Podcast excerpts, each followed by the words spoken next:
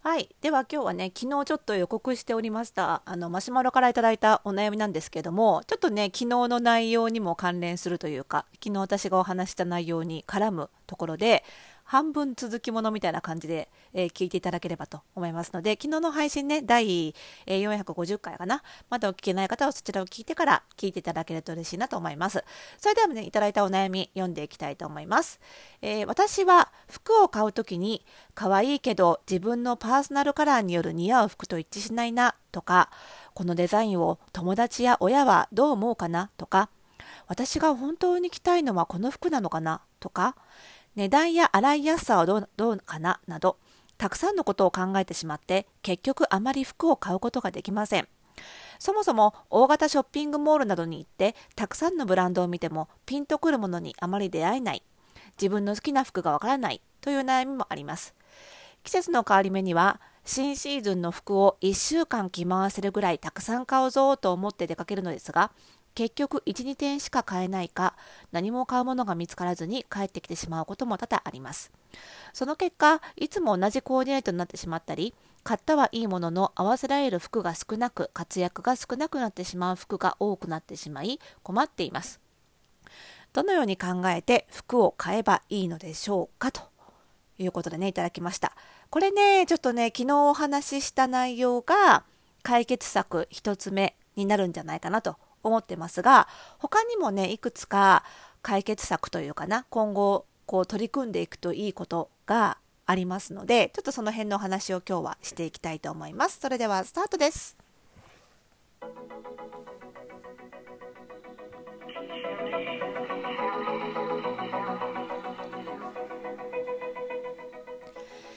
はい。ということで始まりましたおしゃれの呪いとくラジオ。本日で451回目の配信でございます。この番組ではあなたに巻きつくファッションへの思い込みイコールおしゃれの呪いをバッサバサと解いていきます。服装心理学をベースにおしゃれをもっと楽しみ、自分を変えるコツをお届けしています。お相手はパーソナルスタイリストで公認心理師の久野里沙です。本日もよろしくお願いいたします。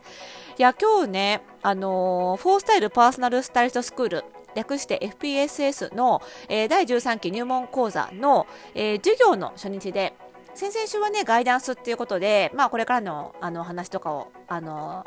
説明会っていう感じかなやってたんですけど今日がいよいよあのライブ授業の初日ということでねあの無事に午前中終わったんですけどねまあいろいろあの皆さん仕事しながらねあの学ぶのが初めてなのでいろいろ試行錯誤したこうやり方とかもちょっと共有していただきながらね、まあ、これから先頑張っていこうと結構前向きに終われたんじゃないかなと思います。でさその授業やる前に私昨日から一昨日か舌が痛いって言ってたじゃないですか。あれねまだ痛いんですけどまあ、だいぶちょちょっと治ってきた感じあるんですけどなんかそれに加えてなんか唇がピクピク痙攣してて朝から。であ舌も痛いし唇ピクピクしてるしどうしようって思ったんですけどまあそこに集中しちゃうとダメですよね。で授業始まったら忘れてて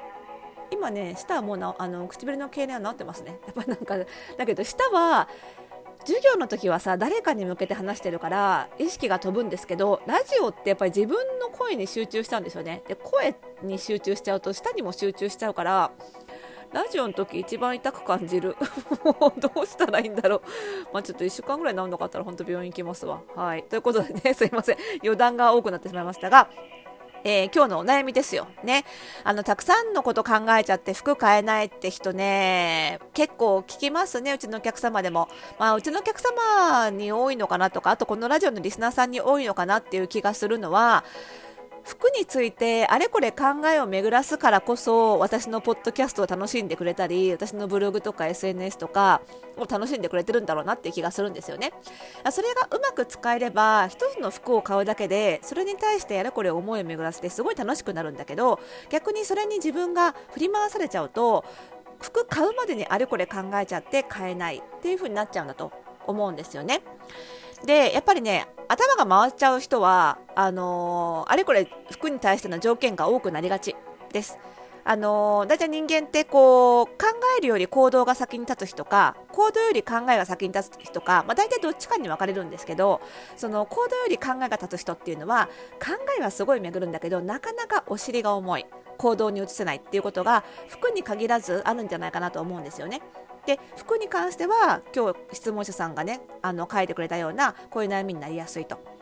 でそういう時はやっぱり考え回っちゃうのでその考えを制限しなきゃないつまでたっても決まんない。昨日も言いましたけどたくさんのことを一つのものに求めても結局満たされるってことはなかなか厳しいと思います。洋服に関しても今質問者さんがおっしゃった条件を全部満たす服を探そうと思ったら残念ながらまあ無理でしょうと思いますよ。なかなか。なのでたくさんのことを1枚の服に求めない。今回のこの服はこういう目的で買う。今回のこういう服にはこういう役割を持たせる。っていう風に毎回買う時に優先順位を決める。今回は例えば会社に着ていく服だから、えー、取り扱いの楽さが重視。とにかく洗いやすいかどうか。そして値段が安いかどうか。にする。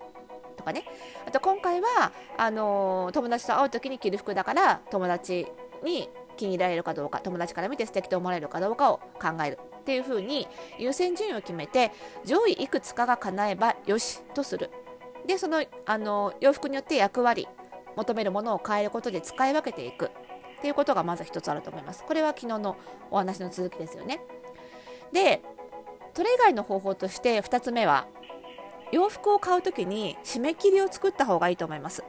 やっぱりねあの結局その完璧主義っていうことでもあるんだと思うんですよね。完璧を求めたいっていう気持ちが強い。そういう人ってうちのね FPSS の生徒さんにも多いんですけど例えば服買う以外にも何か課題を出してその締め切りを作んなかったらいつまでもずっとねやっちゃうんですよ。ずっと最善を探し続けちゃう。ずっとより良くしたくなっちゃうですよね。それね締め切り作んないとね止まらないと思いますよね。で洋服ってまああんまり締め切りがないことが多いじゃないですか。でももし質問者さんが例えば1週間後にどうしてもスーツが必要になったと。何か仕事の用事か家庭の用事かね。スーツが必要になったって言われたらね1週間後には絶対買ってると思うんですよ。それでも買わないってことにならないと思うんですよね。だからやっぱり締め切りを決めるっていうのがこれはなかなか行動に移せない人が行動を促す方法。としてえー、挙げました。でそれ以外でねちょっと気になったことがあって質問者さんのメッセージ読んでる時にその服を買う時に気にする条件っていうのが他者目線が多いのがちょっと気になるんですよ。例えばその似合うかどうかっていうのも正直他者目線じゃないですか。大半はね。であとはあのなんだろうな。他の友達や親はどう思うかなとかそういうことを普段その他者目線を考えすぎちゃって自分の考えがおろそかになりがちなんじゃないかなっていう気がするんですよね。そうするとそれこそ私が本当に着たいのはこの服なのかとか好きな服は何なのかっていうのがどんどん埋もれていっちゃいます。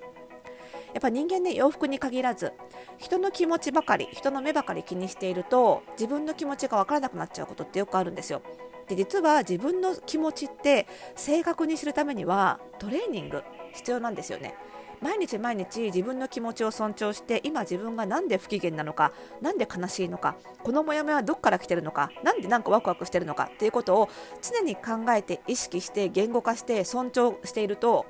自分の気持ちってすぐ分かるようになるんです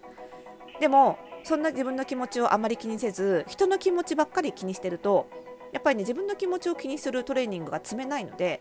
どんどん自分の気持ち自分の好きが分かんなくなっちゃうんですよね。なので自分の気持ちも心の声も耳を傾けてもらわないとだんだん黙り込むようになっちゃうのでぜひ自分の気持ちに耳を傾けること。これが結構本質なんじゃないかなって気がして今回のご質問の。そのトレーニング積んでほしいんですよ。であのうちのお客様にもこういう方多いのでよくやってもらうトレーニングとしては買うとなると結構なエネルギーがいるのでそこまでそう自分が買いたいのかどうかっていうのがわからない人にはなかなかハードルが高い。失敗したらどうしようとかそういう気持ちも浮かんできちゃいますしね。なのでまず服に関しては買う前にその自分の気持ちを尊重する自分の好きを感じる特訓としてその好きな服の画像を集めるっていうところからスタートするのがいいと思います。初めはねあんまり集められないかもしれない。何が好きか分からないのでこれかなこれかなって。かつ集める時に脳内のバーチャルお姑さんみたいな なんか概念としてのお姑さんみたいな人 姑みたいな人が何ていうのかな。あんたそんな服似合わないくせにとかなんかねそんな服どこに着ていくの？みたいなこうツッコミが脳内で勝手に声が聞こえてくるような気がすることもあるかもしれないです。それがあなたが脳内に飼っている他者目線ですよ。その声をできるだけ聞かないように振り払って自分の声だけを聞いてまず画像を集めていく。でそれができるようになってくるとだんだん自分の脳内にそういう余計なツッコミが入れなくなってくるのでとだんだん洋服を買う時にもあれこれ気にしすぎずもしくは今日は自分の好きな服を買うんだと思ったらシャットダウンできるようになってくるので使い分けができるようになってくると思うんですよね。まあね、その人目を気にしないとか自分を大事にするっていうのは実は非常に難しいことなんですよ。人間は社会的な生き物なのでどうしたって人のことを意識しちゃう。なのでトレーニングはやっぱり必要ですよ。でそのトレーニングとしてうちのパーソナルスタイリングを使ってくれてる方も多いですし自分を大事にするっていう意味で自分の着たい服を着る好きな服を着る。でも好きな服が分かんないから一緒に見つけていこうとかね。あとは心理カウンセリングもそうですよ。心理カウンセラーが服のことに限らずね生活全般自分の主張をうまくできるようになるっていうね。なのでそういうトレーニングねぜひ積んでください。あとはオンラインサロンの服装心理ラボにもそういう方結構いらっしゃるのであの一緒にねその人と一緒にみんなでトレーニングしていくっていうのもいいかと思いますのでちょっと自分でやってみて難しいなと思ったらあの服装心理ラボに入っていただくっていうのも一つ手かと思いますのでね。はいちょっと練習してみていただけるといいかなと。思います。またね、やってみて感想とかね、あの途中経過とかよろしければ教えてください。はい。ということで、えー、この番組ではまだまだ皆さんからのご質問、お悩みお待ちしております。春先なのでね、いろいろおしゃれ悩むんじゃないですかね。お気軽に送ってください。えー、この番組概要欄にありますマシュマロからですと、匿名で送りますので、お気軽にどうぞ。それではまた次回の配信でお会いしましょう。おやすみなさい。